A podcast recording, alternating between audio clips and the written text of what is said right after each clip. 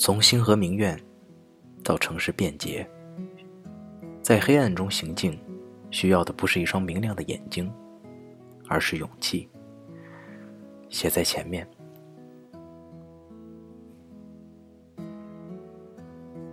一，星河名苑。清早起床后，总要喝一杯水，才算得上一天的开始。端着杯子，朝着厨房的窗外望去。看古新河从南向北流去，岸上葱绿，哪怕已是初冬。正对我的视角是岸边的长亭，被常青藤热烈的拥抱。他们的亲密并非一见钟情，或是刻意而为之。我常在河边散步，却从未在亭下逗留。长亭恨晚，莺莺惜别。喝完杯中最后一口水。一只水鸟从藤中醒来，一杯全程果汁引发的胃疾，在折磨我整整周末两天后，终于在这个清晨消失殆尽。后来同行出差的 W 玩笑道：“是出差救治了我。”看了看安顺的天气预报，十度以下的气温让我决定把行李箱都塞满，即便我的箱子很小。如果冷的受不了。我就尽早回来。如果冷的受不了，你就买一件厚衣服。保暖的方式不同，只因初衷有异。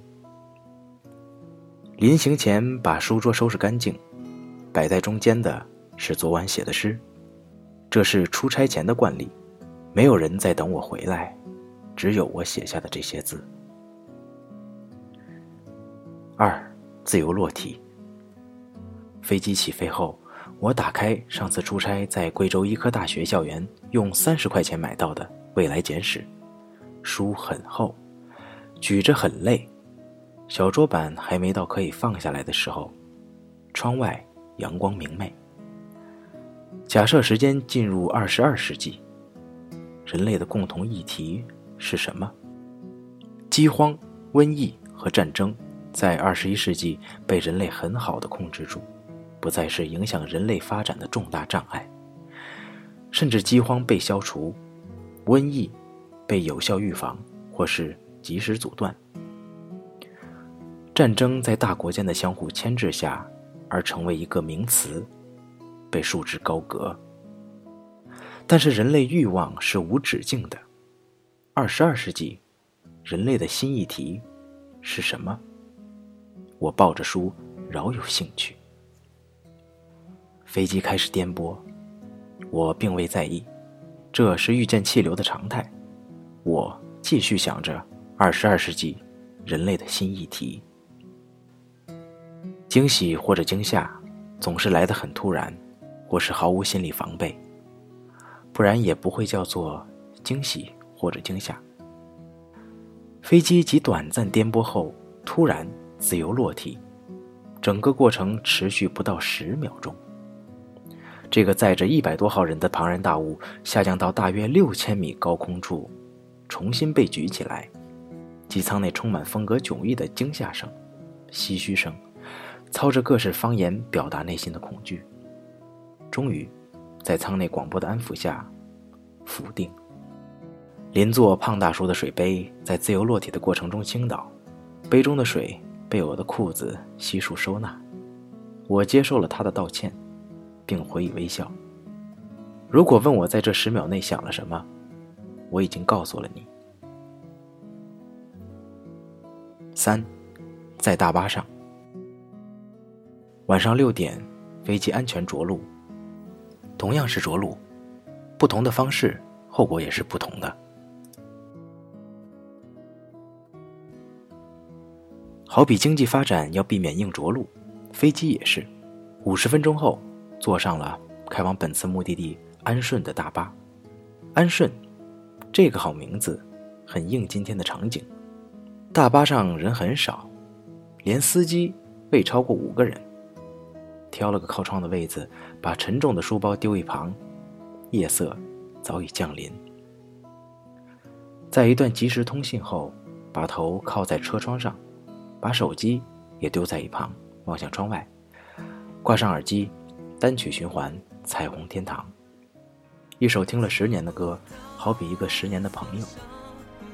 他敏锐地觉察我的心境，并予以回应。夜色虽然暗，还是可以看到沿途的轮廓。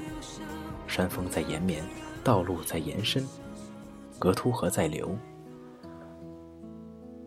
路边的宝塔松已经失去他们原有设定的规则，贱货存在。大巴车继续往前开。远处的灯光散尽，暗黑再次袭来。这是一个不断反复的过程，是不是同样的状态？时间久了，就了无生趣。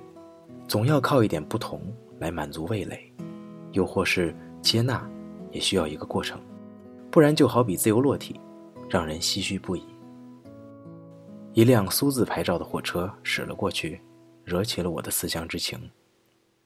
在大巴接近终点的时候，好友 C 打来了电话。他的声音告诉我，他刚刚哭过，很不幸，很遗憾，也很内疚。忙于工作而忘了问候一声。他在电话里再次哭了起来，而我却无力说出节哀。城市便捷。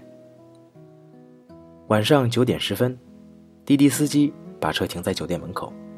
上一次住城市便捷是三个月前，这一次住进来，前台已经换了服务员，为此还要向他解释，我们是老顾客，以便获得最好的折扣。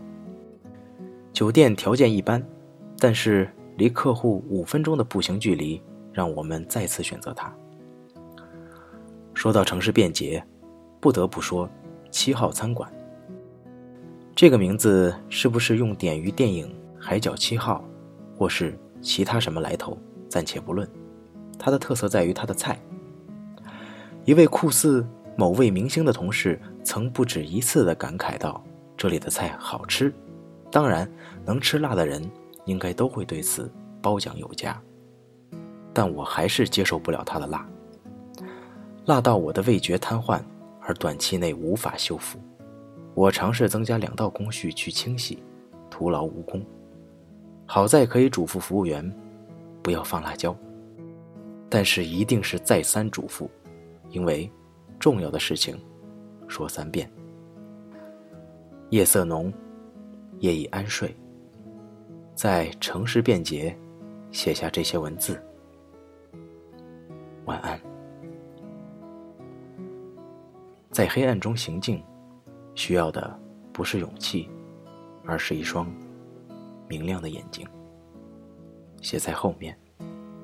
二零一七年十一月十三日，安顺几笔。